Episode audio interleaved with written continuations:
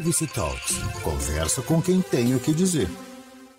Eu fui picada por Zika em 2017 e comecei a ter alguns sintomas que são muito parecidos com Covid, inclusive, até é, ser internada numa madrugada. E eu cheguei no hospital é, totalmente paralisada, só mexi os olhos. Quando eu cheguei no hospital, as pessoas não sabiam o que estava acontecendo comigo, né? uma madrugada, numa emergência, podia ser um AVC, alguma coisa. Então, eu fui internada rapidamente. Vocês não me conhecem muito, mas eu sou uma comédia, mesmo nessa situação que eu estava. Eu, vocês não têm noção.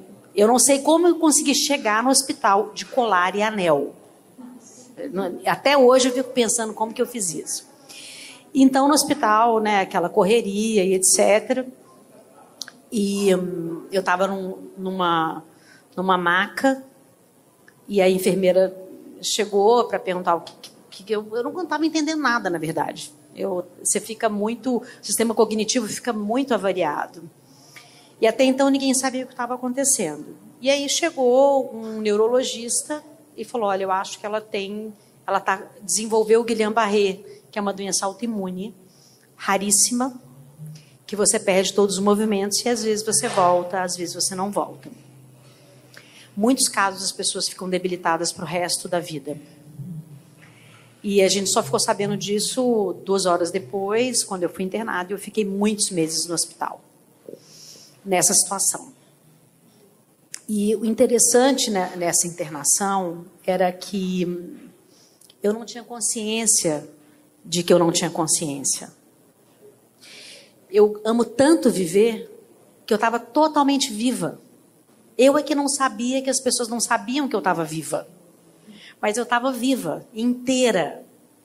E eu, eu tinha certeza que eu estava raciocinando e sabendo tudo o que estava acontecendo.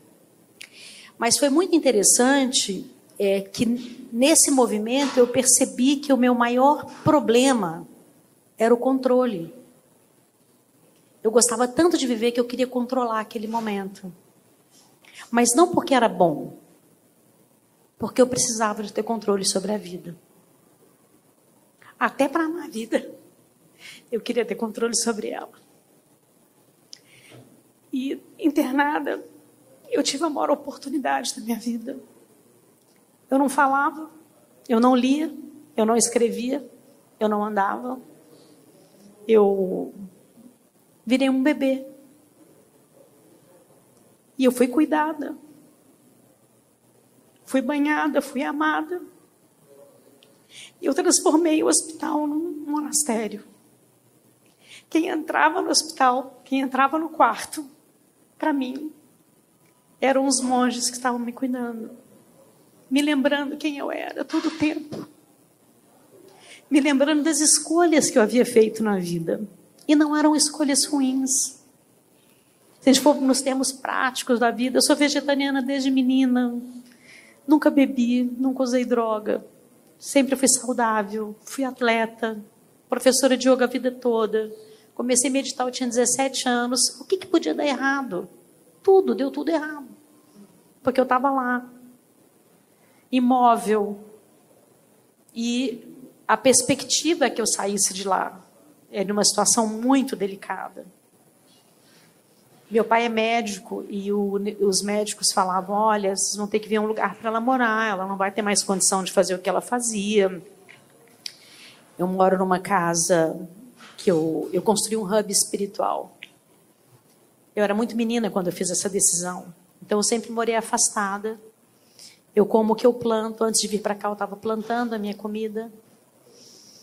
E isso há muitos anos eu faço isso. Mas eu não sabia que eu tinha essa perspectiva, porque eu tinha certeza que eu ia sair de lá. Mas eu não sabia que eu tinha certeza também.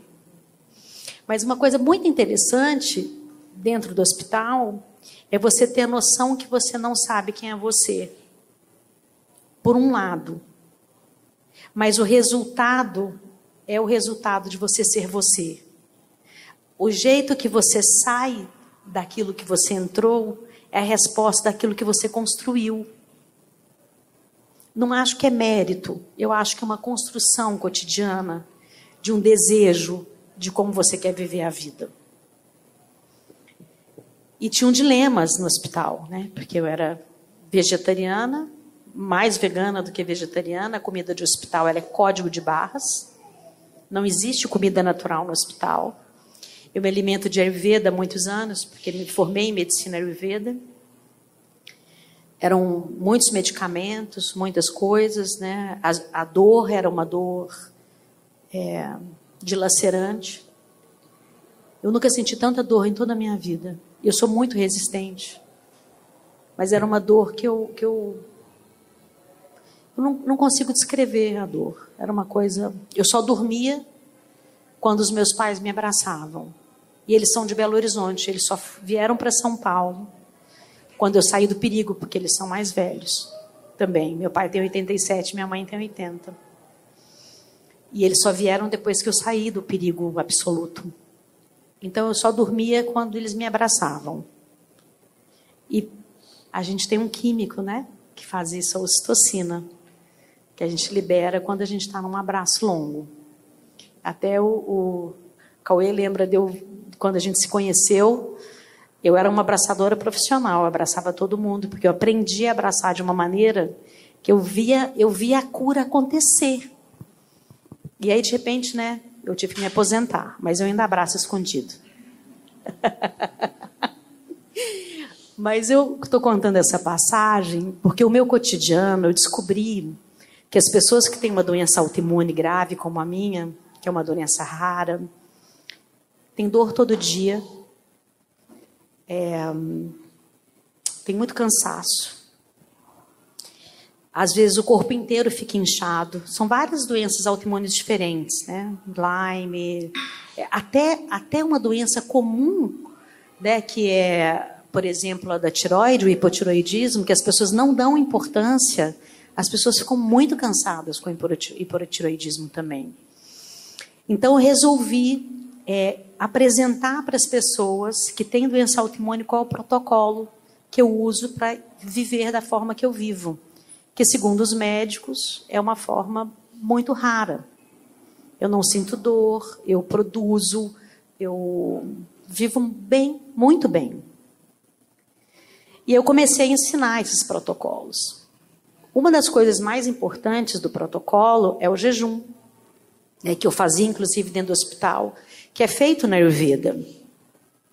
Eu não vou defender nenhum tipo de jejum. Né? Eu, por exemplo, a cada três meses faço um jejum de 21 dias sem nenhum alimento. Durante a semana eu faço outros tipos diferentes. Eu sou realmente como só a comida viva, vegetariana ou vegana, mas a comida viva. Eu planto a maior parte do que eu como. E a minha horta, ela é do tamanho desse sofá. Você não precisa ter uma horta gigante para você se alimentar. Essa é uma ilusão. Eu faço exercício físico todo dia. Eu tomo muita água. Eu faço muito silêncio. Eu durmo muito bem. E eu acho que uma das coisas primordiais é saber aproveitar a tecnologia. Eu sei que isso vai ser um choque para vocês. Mas por que aproveitar a tecnologia? O biohacking ele vem crescendo muito. Eu comecei a estudar o biohacking muito antes desse acontecido, né? Mas com o biohacking você consegue utilizar e aumentar a inteligência biológica do seu corpo. E se você não tem a inteligência biológica, você não sabe o que procurar.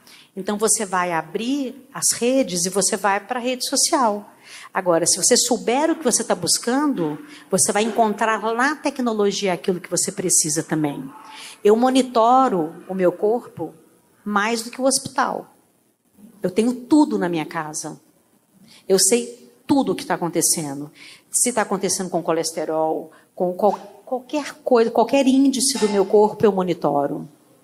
E por que, que eu monitoro? Não que eu quero substituir o meu médico, mas quanto mais eu me conheço, mais eu sei qual é o sintoma, mais eu sei o que, que eu tenho que fazer, qual comida eu tenho que comer, o que, que eu tenho que aumentar e o que, que eu tenho que diminuir. E é claro que a meditação é a base, e sempre foi a base da minha vida desde sempre. Porque a meditação ela traz essa, essa reconexão. Então, acho que a questão do hábito, acho que tem três coisas importantes que a gente tem que guardar: intenção, constância e autoconsciência. Terceirizar a vida é você ir ao médico, pedir para ele te dar um remédio. Tomar conta da vida é você ir ao médico e contar para ele o que você está fazendo e que você não está conseguindo e o que você precisa dele. Porque quando você terceiriza a vida, você não terceiriza só o tratamento médico. Você terceiriza o amor, terceiriza o trabalho, terceiriza o autocuidado, terceiriza a limpeza da sua casa, terceiriza o cozinhar. Quem vai cozinhar para você se não sabe o que você está sentindo? Eu, quando cozinho para alguém, eu pergunto o que, que ela está sentindo, eu não pergunto o que ela quer comer. Porque o que eu posso dar para ela é o que ela está sentindo. Se ela falar, eu estou um pouco triste, eu sei quais são os sabores que vou colocar naquele prato. Mas se eu perguntar para ela, ela vai falar para mim que ela quer um chocolate. E essa consciência do que a gente precisa é o que a gente sente, e não o que a gente quer. O que a gente quer geralmente está à margem daquilo que a gente é. E viver à margem é abrir mão da vida. Então, não terceirizar nada da sua vida. Não é não empregar pessoas, não é isso. É não terceirizar a responsabilidade da sua vida. É pedir ajuda sem entregar a sua vida na mão do outro. Porque senão você eternamente vai estar buscando alguma coisa e não vai encontrar. Positivity Talks. Conversa com quem tem o que dizer.